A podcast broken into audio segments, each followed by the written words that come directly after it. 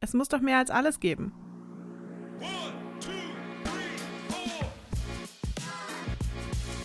Herzlich willkommen zum Podcast von Theoversity. Hallo und herzlich willkommen. Heute haben wir Marie Hecke mit dem Podcast. Hi Marie. Hi, ich freue mich hier zu sein. Hallöchen. Wir freuen uns, dass du Zeit hast.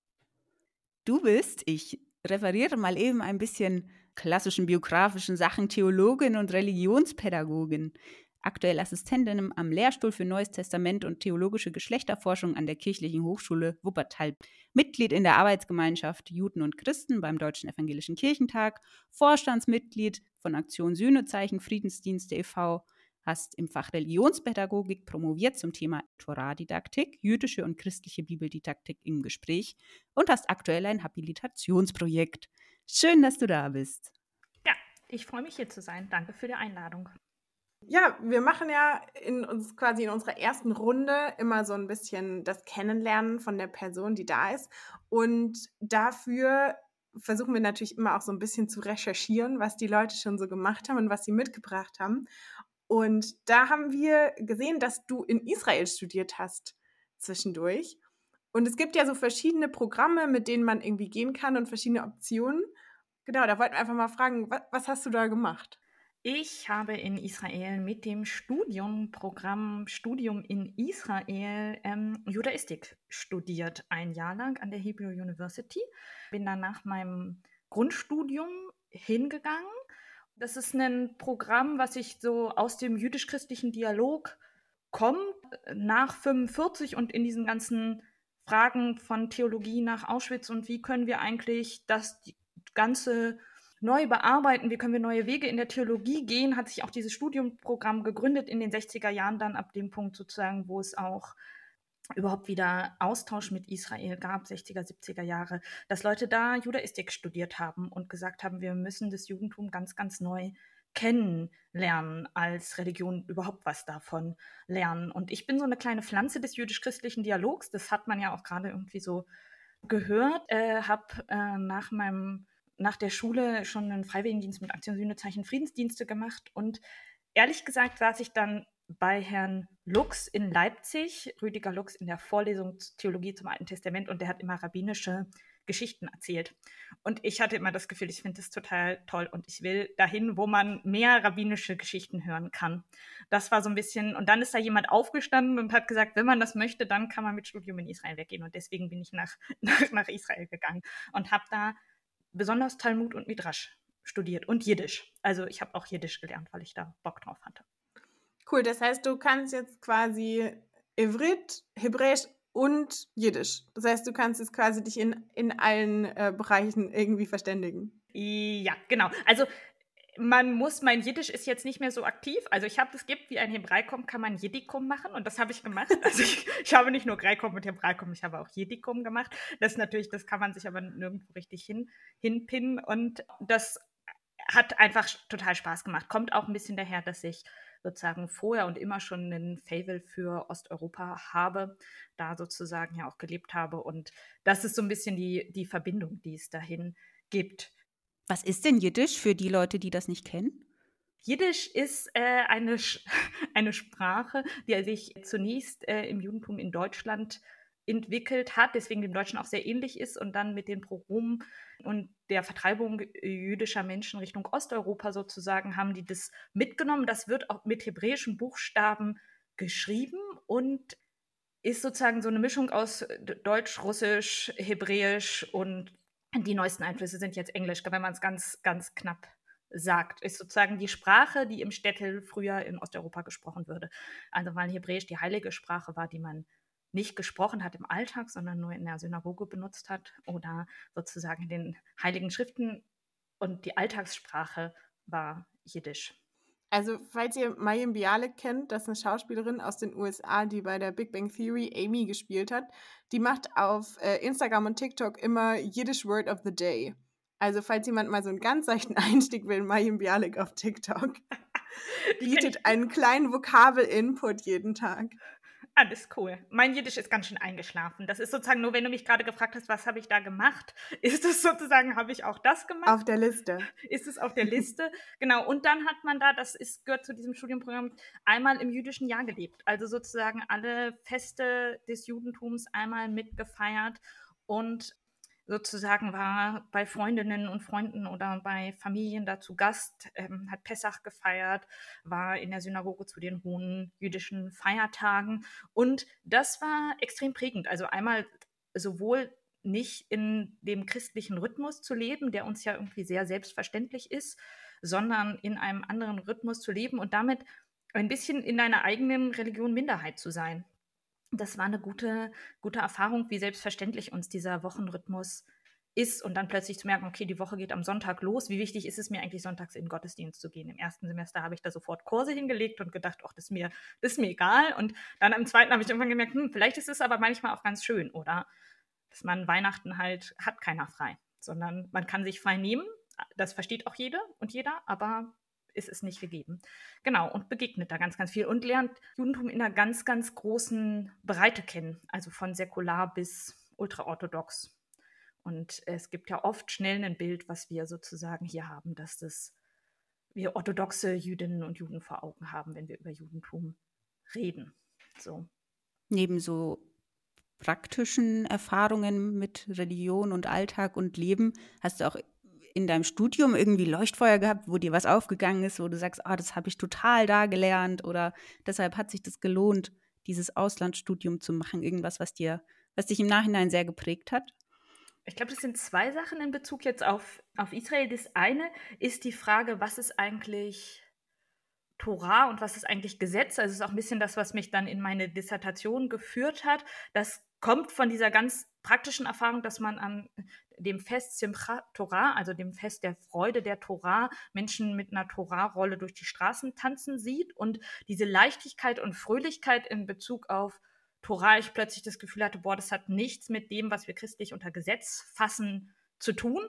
Und zwar so, so gar nichts. Und wie passt das eigentlich zusammen, so, dass wir sozusagen von Gesetz und Evangelium reden und das Gesetz dann irgendwie doch oft das ist, was sozusagen dann mit Texten aus der hebräischen Bibel, aus dem Ersten Testament verbunden wird und nicht unbedingt sozusagen und dem das Evangelium so entgegengesetzt wird. Und wieso brauchen wir das eigentlich? Also dann eigentlich ein Lernen in Bezug auf die Frage von Antisemitismus. Wieso brauchen wir etwas, was schlechter ist, um uns besser zu fühlen? Also die ganze Frage der Projektion und dass das eigentlich eher ein Gerücht ist, weil es nichts mit dem zu tun hat, was sozusagen Torah ist im, im Jüdischen, das ist das eine, glaube ich, was mich danach lange beschäftigt hat, das zusammenzukriegen und auch wirklich zu dieser Frage meiner Dissertation geführt hat. Also wie, wie wird es umgesetzt? Und das zweite ist, dass ich ganz beeindruckt bin von war und äh, bleibend bin von jüdischem Denken. Das merkt man vielleicht am meisten an einer Talmud-Seite. Also der Talmud ist das große jüdische Werk, also es ist nicht nur ein Werk, sondern es sind viele, viele Bücher, die jüdische Tradition auslegen, die über viele Jahrhunderte zusammengefasst wurden so und das ist ein Interpretationsbuch, also wo in der Mitte erst der Text der Mishnah steht und dann folgt sozusagen die, die Auslegung davon und dann folgen Kommentare, die alle im Kreis da drumherum gelesen werden. Also man liest eine Talmud-Seite im Kreis und nicht von oben nach unten.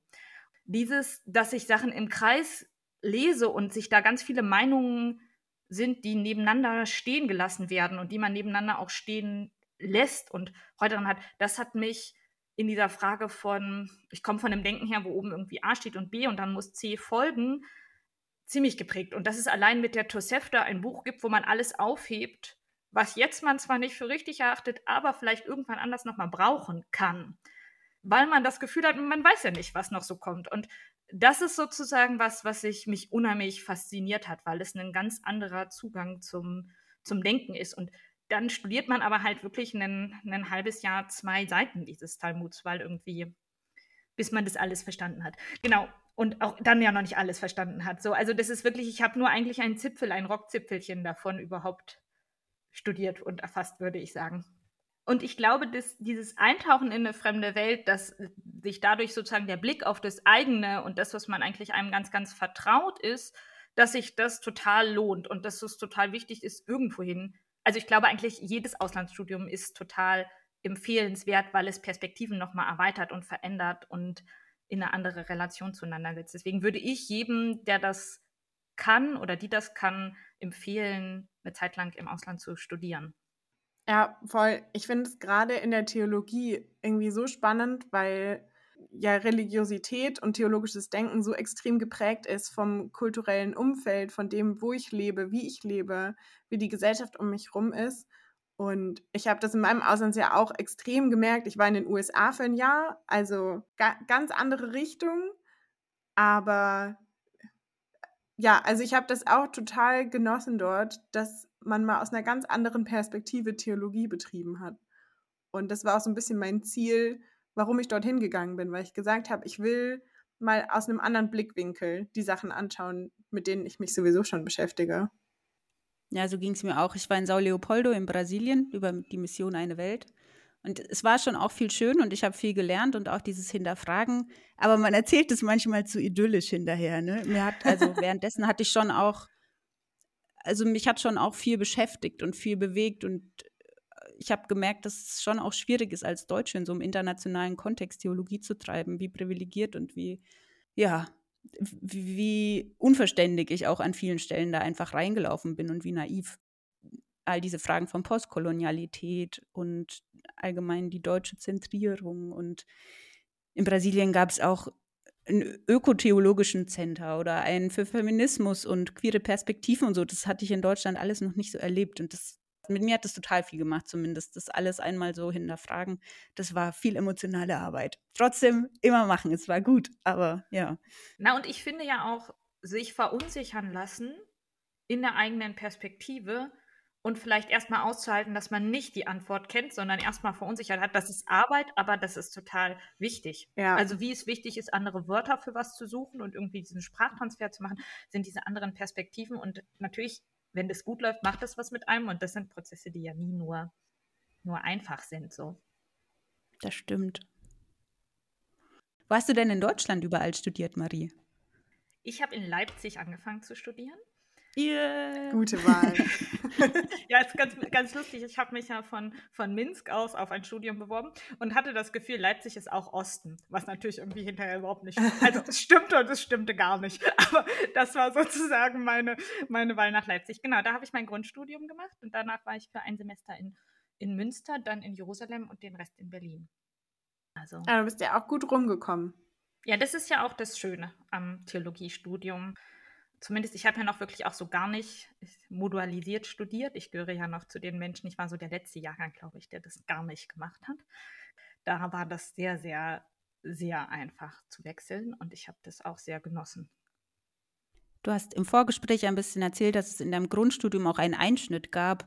Magst du davon erzählen? Ja, ich habe in meinem, ehrlich gesagt war es direkt nach meinem Grundstudium und direkt vor meinem Auslandsaufenthalt, ähm, äh, die Diagnose äh, einer chronischen Erkrankung gekriegt, sodass ich ähm, seitdem eine unsichtbare Behinderung habe.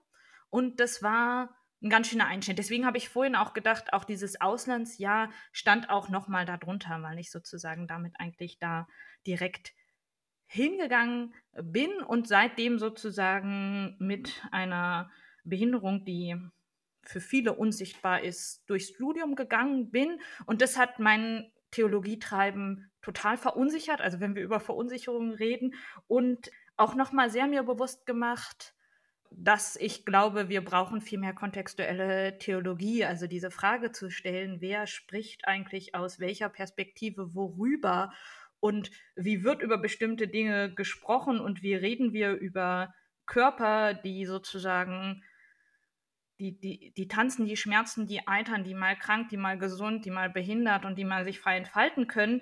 Mm, und wir reden wir eigentlich darüber in der Theologie, dass wir nicht nur Körper äh, haben, sondern eigentlich auch Körper sind und unser ganzes Weltwissen von und durch unsere Körper und unsere Erfahrung mit unseren Körpern geprägt ist.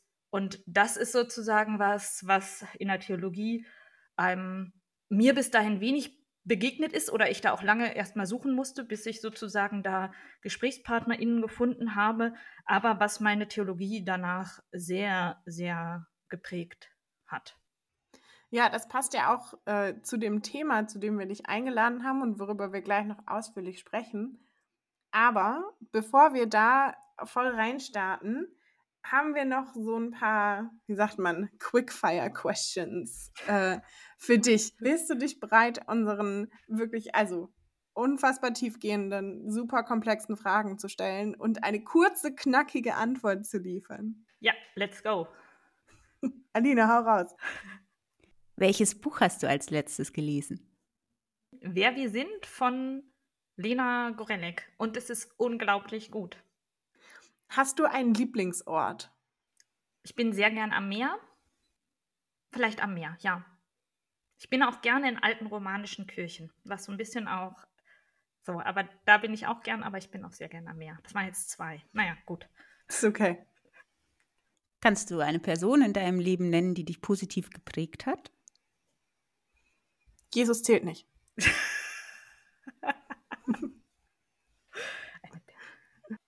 oh, das ist gar nicht so leicht. Also ich war jetzt gerade innerlich dabei, äh, weil wir vorher bei diesen Themen waren, das jetzt nicht kurz, dass ich gesagt habe, ich habe ganz viel gelernt im Dialog mit Julia Botzberger, Rabbinerin und Professorin aus den USA, Aktivistin in Disability Studies, mit der ich über die AG Juden und Christen und den Kirchentag lange im Dialog bin und die mich gerade zu den Themen, bei denen wir vorher waren, habe ich da ganz, ganz viel von ihr gelernt und bin extrem gern mit ihrem Dialog. Wenn du nicht gerade an deinem Habil-Projekt sitzt oder am Meer bist, gibt es irgendein Hobby, was du gerne machst in deiner freien Zeit? Ja, ich gehe super gern spazieren und wandere gerne. Ich lese gerne Zeitung und Gedichte. Dazu komme ich aber gerade auch ein bisschen. Zu wenig Hobbys ist ja immer ein bisschen schwer. Ich habe zwei kleine Kinder. Das ist gerade, ich, ich, ich habe das Gefühl, ich spreche über die Vergangenheit, wenn ich über Hobbys rede. so, genau, aber die Zeit kommt ja auch wieder. Wenn du einen Tag lang Bischöfin wärst, was würdest du machen? Wow, einen Tag. Ich glaube, ich würde dafür äh, sorgen, dass alle Pfarrerinnen und Pfarrer, alle Theologiestudierenden, alle VikarInnen in intersektionalen Themen sich fortbilden müssen. Also sozusagen, dass es, ich habe mich viel damit beschäftigt, wie jüdisch-christliche und Lehrinhalte und Antisemitismus nicht im Studium vorkommt und nicht im Vikariat vorkommt. Oder zu wenig, also es kommt nicht gar nicht vor, aber es kommt zu wenig vor. Und das würde ich sagen, gilt ja auch für die Themen von Rassismus, von Sexismus, von Ableismus. Und glaube, dass wir da eine Initiative brauchen, dass wir von uns alle damit beschäftigen. Das ist jetzt, es kommt mir aber, mir widerstrebt es so ein bisschen, das sehr von oben anzuordnen. Aber wenn ich das könnte, dann würde ich das vielleicht anordnen. Das klingt gut. Wir danken dir. Ha, das war's schon. Dann machen wir für heute oder für die erste kleine Folge einen Punkt. Die große Folge wird, wenn ihr pünktlich hört, in ein paar Tagen folgen. Alle anderen können schon wei weiter swipen. Und ja, bis gleich. Bis gleich. Tschüss, bis gleich. Bye.